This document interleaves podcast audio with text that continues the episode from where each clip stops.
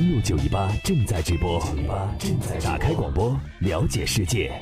欢迎继续收听，欢迎继续收听。登录九一八热点追踪，九一八热点追踪，热点追踪。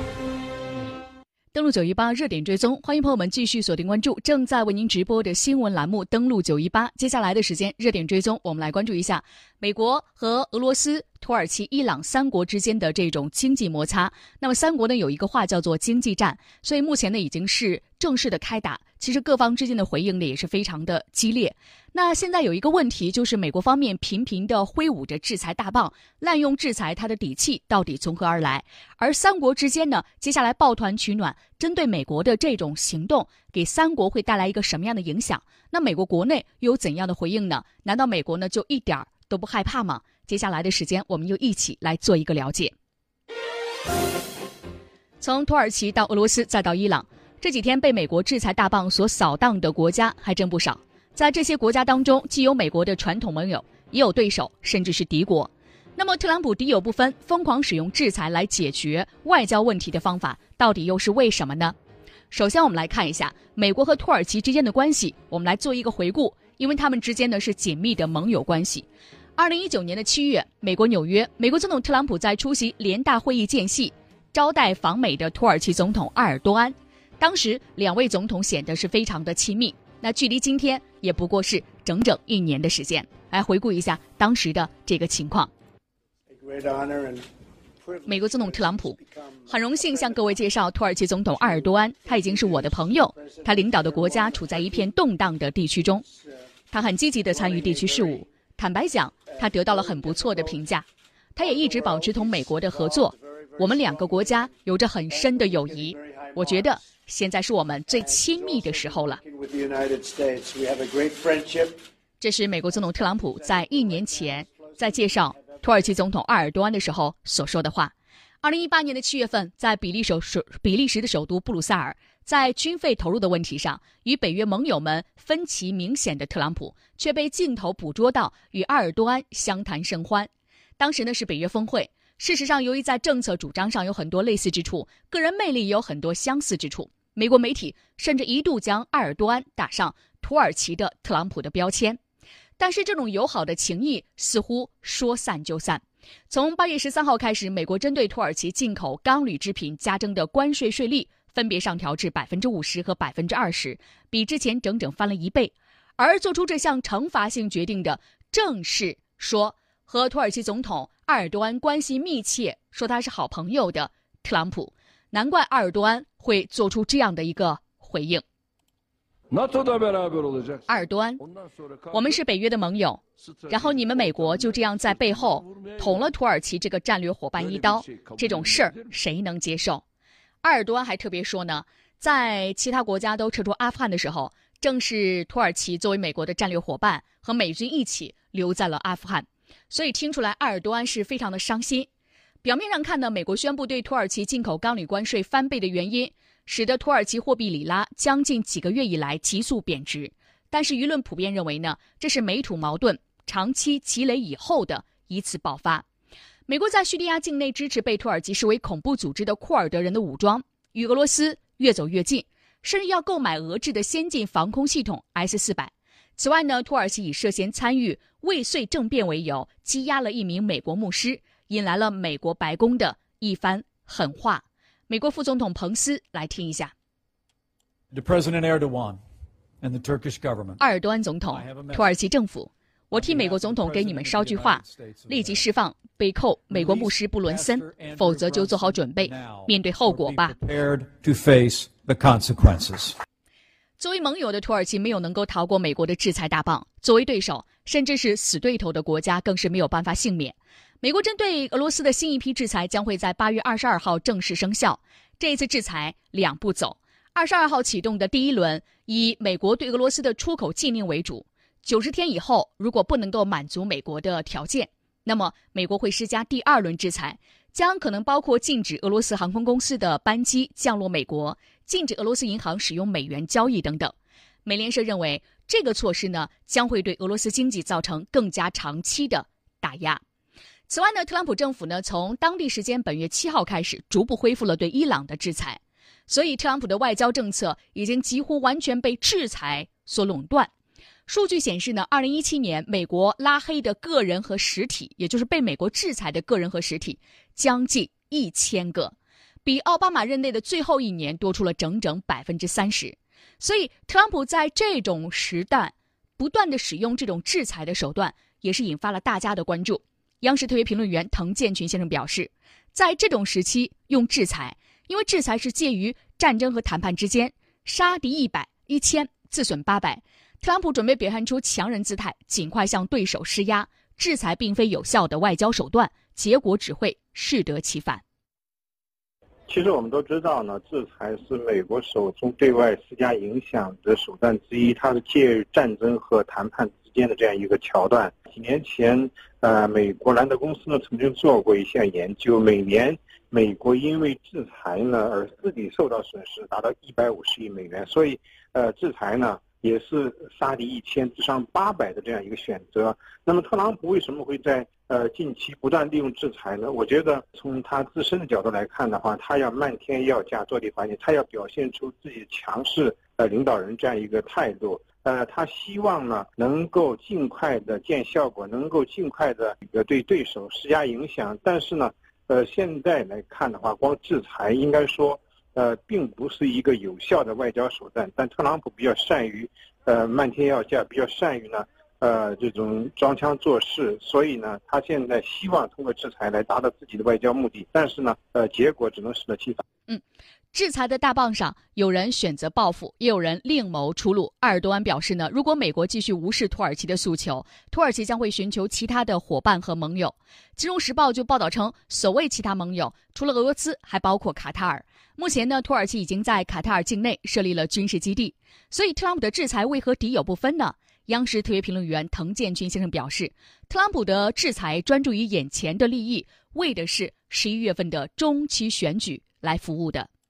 呃，从现在来看的话，特朗普的制裁呢，他敌友不分。埃尔多安在前几天在呃《纽约时报》上也专门发了一封公开信，呃，长篇大论论述了从六十年代开始，土耳其支持美国在地区事务、在全球事务中的这种呃发挥作用。这些同盟关系呢，应该说必须加以考虑。但是呢，呃，特朗普他现在更多的考虑自己眼前利益，根本就不考虑同盟国以及美国在二战结束以后把同盟国作为他推行地区。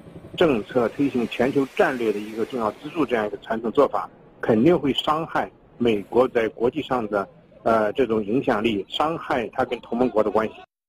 好，那美国媒体还指出说，美国滥用制裁的一个原因，是因为全球目前大量的金融和能源交易都是用美元结算的，但是长此以往，其他国家将纷纷寻找美元以外的其他选项。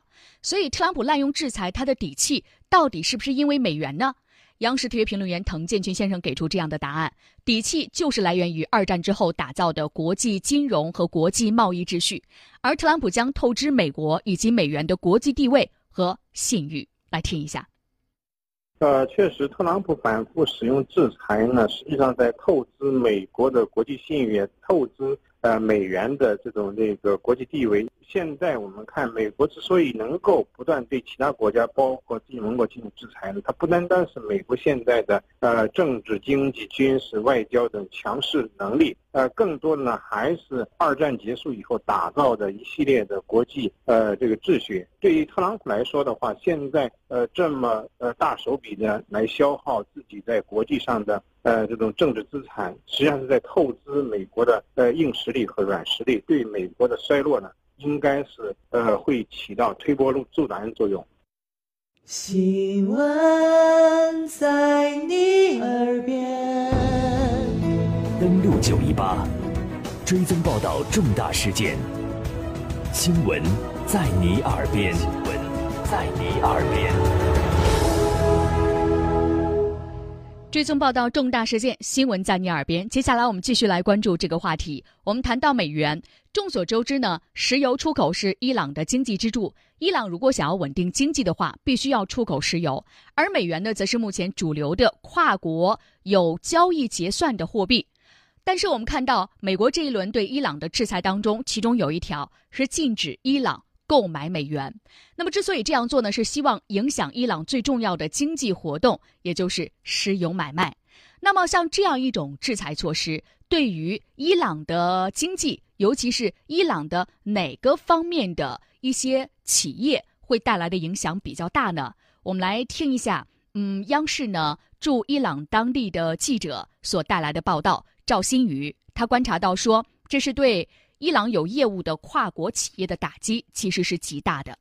目前看，美国的制裁措施对大型跨国企业打击最大。如果这些企业继续与伊朗有商业往来，将直接被阻止在美国市场之外。对于那些与美国没有多少业务往来的企业来说，则需要确保有银行愿意处理他们与伊朗之间的交易往来。而第一阶段制裁中涉及的汽车行业是伊朗国内仅次于能源行业的重要工业部门。伊朗政府原计划提高汽车产量，但制裁的实施将迫使欧洲汽车制造商暂停对伊朗的投资。美国媒体分析，分阶段实施的制裁环环相扣，使伊朗难以参与国际贸易，也会使伊朗难于逃避十一月份开始对于其能源产业的制裁。除非伊朗能够继续出口足够多的石油，并与中小企业保持贸易往来。否则很难避免制裁导致的经济衰退。好，这是针对于伊朗所带来的一个影响。那么针对于土耳其呢？我们也看到呢，美国宣布对土耳其的制裁，土耳其货币呢是大幅贬值。但是在昨天的时候呢，里拉里拉也出现了反弹，美土之间矛盾已经是越演越烈了。当地时间的八月十四号，也就是周二，土耳其总统埃尔多安就呼吁啊，土耳其将会抵制美国的电子产品。我们来听一下央广网记者李思墨所带来的。相关介绍，埃尔多安当天在首都安卡拉发表演讲时说：“当前土耳其经济是稳固、强健和完好无损的，土耳其货币里拉的汇率将很快稳定在最合理水平。”埃尔多安同时呼吁土耳其民众不要担心。我相信货币汇率会跟随经济规律回到合理水平，不用担心。本月一号，美国宣布，因美籍牧师布伦森至今仍被土耳其监禁，美方决定制裁土耳其司法部长和内政部长。十号，美国宣布将土耳其钢铁和铝产品进口关税提高一倍，加剧了土耳其里拉对美元汇率下跌。埃尔多安在发表讲话时，批评有些国家向别国加征高额关税的做法，矛头直指美国。不管你是一国总统还是什么人，不能睡了一觉起来就宣布向别国加征钢铝关税。基于这种情况，世界各国都采取了措施，大家应该保持一致。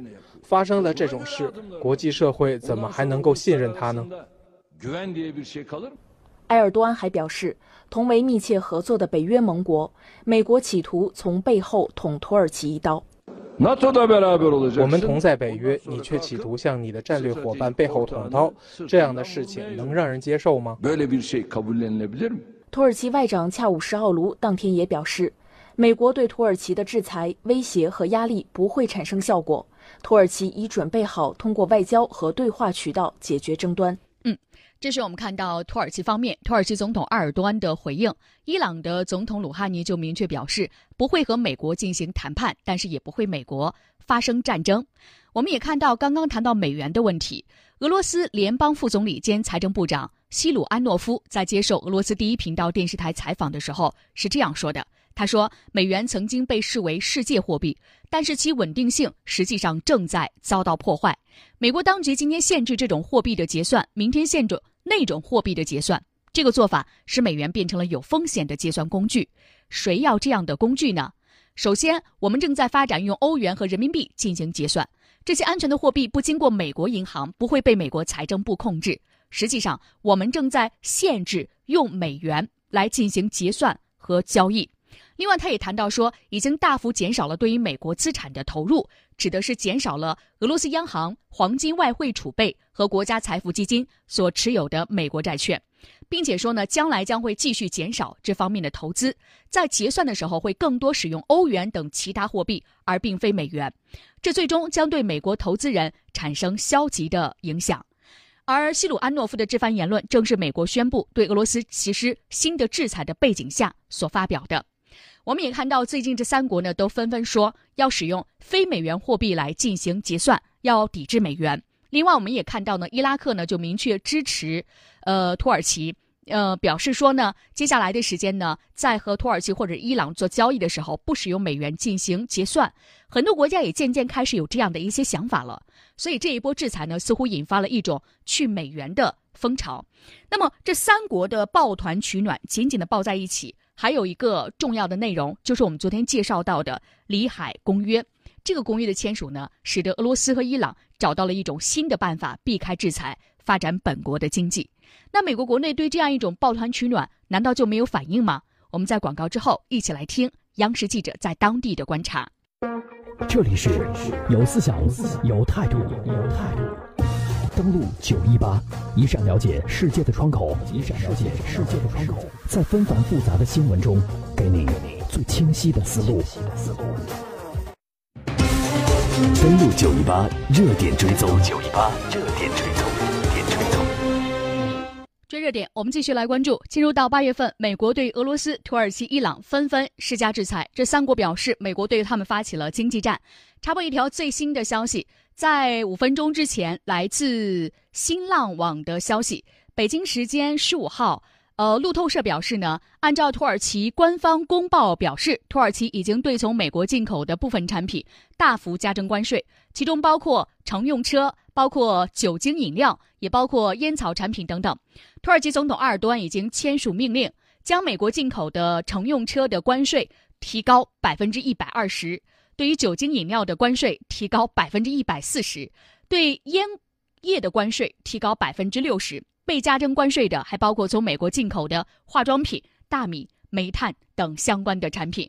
另外，我们也看到埃尔多安呢对苹果呢也是拿苹果来进行开刀。埃尔多安在十四号表示呢，土耳其抵制美国电子产品。刚刚也介绍到，那么其中呢是苹果被点名，代之以其他的外国品牌和土耳其的本土的品牌。埃尔多安在他的讲话当中提到了一个本土的品牌。股价在当天在伊斯坦布尔的交易所整整攀升了百分之七。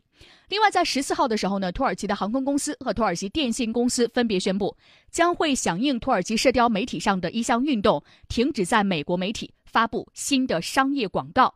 另外呢，我们也看到这个组织来自于土耳其的商品交易和商会联盟——土耳其工业和商业联合会，十四号联合发表声明说，呼吁土耳其政府。以外交手段缓和与美国和欧洲联盟的紧张关系，这是我们看到呢，土耳其方面的反击呢已经是正式的开始。所以这三个国家之间，还有每个国家呢各自带来的反击，其实会不会对美国所带来一种影响呢？我们来听一下央视记者魏雪娇在美国华盛顿带来的观察，看一下美国方面的反应。好的，面对美国的压力呢，土耳其、俄罗斯以及伊朗三国呢互动是近期也是比较频繁的。也是相对比较密切。从短期来看呢，这个三国的联手主要是为了抵御美国制裁的冲击。目前呢，美国对伊朗的第一阶段的制裁已经实施了，那么十一月份呢将会实施第二部分的制裁。而对于俄罗斯的制裁呢，计划是在下周，也就是八月二十二号左右实施。与此同时呢，在美国宣布对土耳其钢铝产品加倍征收关税之后呢，也给土耳其的经济造成了一定的影响。那么一些美国的智库专家呢，就认为美国的制裁大棒呢，也意在给三国的经济造成更多的压力，激起国内民众的不满，从而呢，迫使三国政府呢，做出一些符合美国意愿的政策和改变。那么从今天美国国务院的这个表态上来看呢，其实美国的态度其实依然还是比较强硬的。呃，应该说，美国还并没有因为这个三国的联手反制就立刻放低对话的门槛儿。毕竟呢，这个每个国家与美国的关系都不太一样。从我个人的观察来看呢，美国近期采取如此强硬的一个外交举动之后呢，会持一种观望的态度。那么主要是想靠制裁来迫使他国屈从。那么在评估一下制裁的效果之后呢，再做下一步的决定。与此同时呢，这个三国土耳其、俄罗斯和伊朗此时加强合作呢，其实也是意在找到一个利益的契合点。那么主要是还要看这个三国会在哪些方面可以进行合作，能否呢与美国进行对抗？毕竟呢，有分析认为呢，这个土耳其依然是美国的北约盟友，而北约的存在的目的呢，就是对冲俄罗斯。而从目前来看呢，这个三国的联手更多是形势所迫。那么，呃，从根本上解决三国和美国间之间的矛盾呢，可能还有一点难。呃，比如说呢，三国在叙利亚等问题上，其实还是存在比较大的利益分歧的。所以说呢，那从目前来讲，美国国内其实还是有一种声音认为呢，这个美国近期使用的制裁手段太过频繁。那么这样的结果呢，就不仅会加剧地区的紧张局势，同时呢，也会损害与盟友之间的关系。主持人。好，刚刚我们听到的是央视记者魏雪娇从华盛顿带来的最新报道。另外，我们也看到，美国华盛顿近东政策研究所资深研究员戴维·波洛克认为，美国相继制裁三国，旨在给三国经济造成更多的压力，那使得接下来这三国呢能够制定出对美国更加有利的一些措施和方向。但是现在三国呢进行密集互动，联合开始对付美国的压力，所以这样一个结果对于。这三国之间的关系来说，会带来一个什么样的影响呢？我们来听一下中国问题研究院美国研究所所长滕建群先生所带来的一个观察。我们来听一下，在当前包括北约其他国家不太待见呃土耳其，欧盟呢又不愿意接受土耳其入盟的这样一个背景下。呃，美国出手不断的打压土耳其，不断的呃对埃尔多安呢进行这种围攻，那么他没有别的选择，他只有寻找所谓的新的朋友，而这种新的朋友呢，像俄罗斯呢，应该是一种天然的伙伴关系，因为我们都知道，二零一四年克里米亚危机之后呢，俄罗斯现在也面临着西方国家的群殴。那在这样一个背景下的话，呃，双方呢惺惺相惜，那么有共同的利益需要。呃，即使是在二零一五年九月份之后，土耳其打掉过呃俄罗斯部署在叙利亚的战斗机，但是呢，在二零一六年七月份，土耳其发生未遂军事政变之后呢，呃，俄土关系呢迅速的转暖，因为呃，在埃尔多安看来，那么那场。军事政变呢，实际上正是由于俄罗斯向他通风报信，使他躲过了一劫。那么在这样一个背景下的话，俄土关系走近呢，我觉得是一个必然。FM 九十一点八的听众朋友们，大家好，我是杜文龙，打开广播，欢迎收听，登录九一八。好，我们也刚刚关注到了土耳其方面的一些最新的举动。其实，土耳其方面呢，也是正在努力调整本国的经济。在十二点二十八分呢，土耳其的官方公告任命了一名土耳其的央行的副行长的相关情况。另外呢，对于一些美国的产品和商品呢，开始加征关税。这是土耳其方面的情况。之前我们连留了一个问题，就是土耳其和美国之间的关系是会闹崩还是会缓和呢？这两天我们也一直在说呢。土耳其刚刚也介绍到，在国内呢有一些商业的联合会对于政府施压，希望土耳其能够缓和和美国和欧盟之间的关系。所以，美国和土耳其之间的关系呢，可能不会一次性就变得很差。那么，有关美国籍的牧师，可能接下来土耳其方面呢也会有一些缓和的态势，但是不会直接释放。所以在这种情况下呢，美土关系尽管不会分崩离析，但是呢，土俄之间关系。越走越近，似乎已经成为了一个必然趋势。那么，在特朗普呢频频挥舞着这种制裁大棒的情况下，遇到的一个重要的时间节点是在今年十一月份美国中期选举。大家都知道，对于特朗普来说，这一次中期选举显得尤为重要，因为一旦共和党呢继续在国会参众两院把控主动权之后，特朗普的四年总统任期将会是无忧的。但如果国会参众两院当中的一个美国共和党失掉的话，民主党就会卷土重来，针对通俄门事件持续发酵，甚至有可能提出针对美国总统特朗普的弹劾案。所以，接下来的他的任期的两年当中，可能会在这种弹劾的纠纷当中度过。那么，他的种种的政策将会没有办法推进，将会受到掣肘。这也是为什么在中期选举之前的这一年，特朗普频繁在外交上面发力，引发全球关注。这也是他如此做的一个非常重要的原因。那么，在美国中期选举的过程当中，究竟美国国会的参众两院会有共和党把控，还是民主党把控，还是各自把控一个呢？我们对于这样一个事件将会持续带来了解和追踪。在周六午间的十二点登录九一八节目当中，美国中期选举的系列特别报道为您详细介绍，介绍二零一八年美国中期选举跌宕起伏之路。好了，我们稍事休息一下。FM 九十一点八的听众朋友们，大家好，我是杜文龙。打开广播，欢迎收听登录九一八。登录九一八正在直播，正在打开广播，了解世界。欢迎继续收听，欢迎继续收听。这里是有思想、有态度、有态度。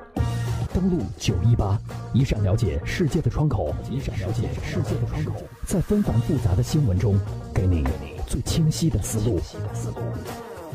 在纷繁复杂的信息当中，给你一个清晰的思路。说到土耳其这个国家呢，最近两天他们频繁进入到大众的视线，不仅是因为美土之间的矛盾，也因为土耳其里拉的这种迅速暴跌，引发了大家对于以土耳其货币进行结算的奢侈品的一种买买买的号召。当然，只是一个新闻上的说的。如果大家真的想要实施的话，并不是那么容易的。而目前在携程呢，其实已经关闭了土耳其货币里拉的这种。结算的通道，所以大家也可以看到，其实如果你想要在这种时候做一些事情的话，总会有一些方式的，比如说通过这种嗯可以用其他货币进行结算的这种网站的一种方式。土耳其总统埃尔多安其实他到底是一个什么样的人呢？我们之前也进行过介绍，他刚刚完成土耳其的修宪，并且呢刚刚获得土耳其总统的大选的获胜。土尔呃埃尔多安这个人呢，其实按照《华尔街日报》的说法说呀。他喜欢动不动就宣布抵制，但是后续的执行措施是跟不上。最近一次呢是五月份，土耳其政府因为巴以冲突在加沙地带加剧，就扬言准备抵制以色列的产品，结果都不了了之。另外，我们看到呢，呃，土耳其政府多名高官都曾经被媒体拍下当众使用 iPhone 手机的照片。今年五月份呢，埃尔多安自己在一群官员的包围当中低头操作 iPhone。二零一六年的时候呢，土耳其未遂政变期间，埃尔多安还是凭借苹果的视频聊天软件召集支持者，并且和内阁要员远程开会。目前，土耳其政府还没有公布抵制美国电子产品的具体细节，不知道会不会直接立法发布行政命令，对美国进口科技产品提高关税，以降低市场竞争力。所以目前还不知道。但是，土耳其想要全面的抵制美国电子产品的这种诉求，完全是不现实的。因为全球几乎所有手机都采用了来自美国的硬件或软件技术，美国设计的电子产品的核心硬件和软件被广泛的应用于全球的电脑、智能家居、可穿戴设备。全面抵制等于自断经脉，所以呢，这也不能算是土耳其总统埃尔多安第一次宣布抵制 iPhone。早在2014年 iPhone 六推出的时候，他就反对过进口这款手机。但理由呢，令人哭笑不得，堪称所谓魔幻现实主义的一个缩影。当时他说呀，苹果公司差不多每年都会推出一款新型号的手机，iPhone 六与 iPhone 五以及五 S 系列大同小异，可见苹果不是在销售手机，而是在宣传手机品牌。因此，他坚决反对进口 iPhone 六。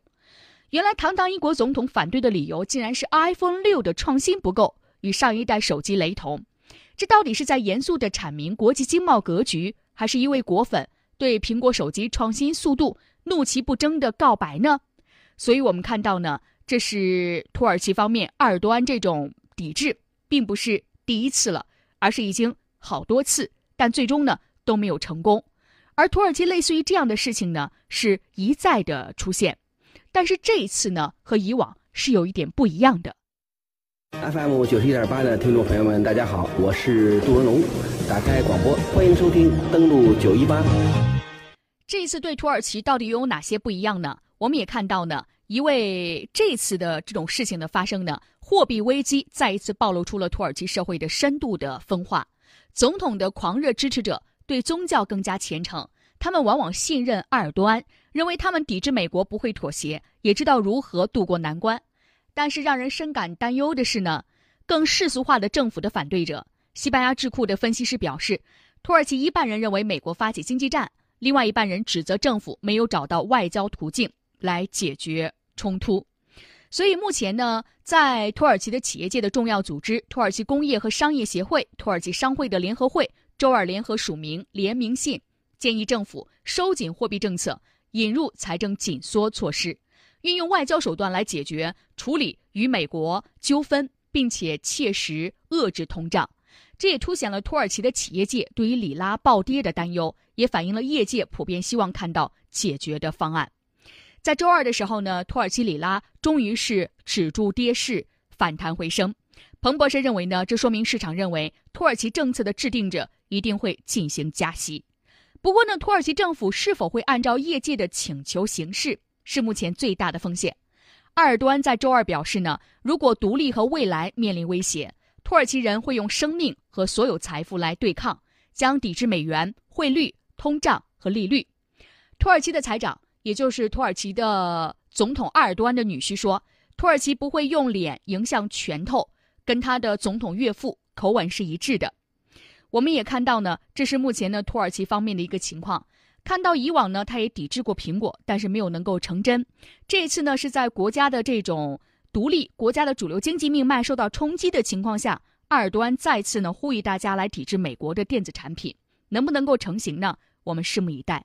但是通过这个事情的出现啊，大家可以看出，土耳其这位美国昔日非常紧密、紧紧跟随的中东盟友，也许要想一个办法，就是。接下来自己该如何处于这种世界格局当中呢？这是埃尔多安要考虑的一个重要的问题了。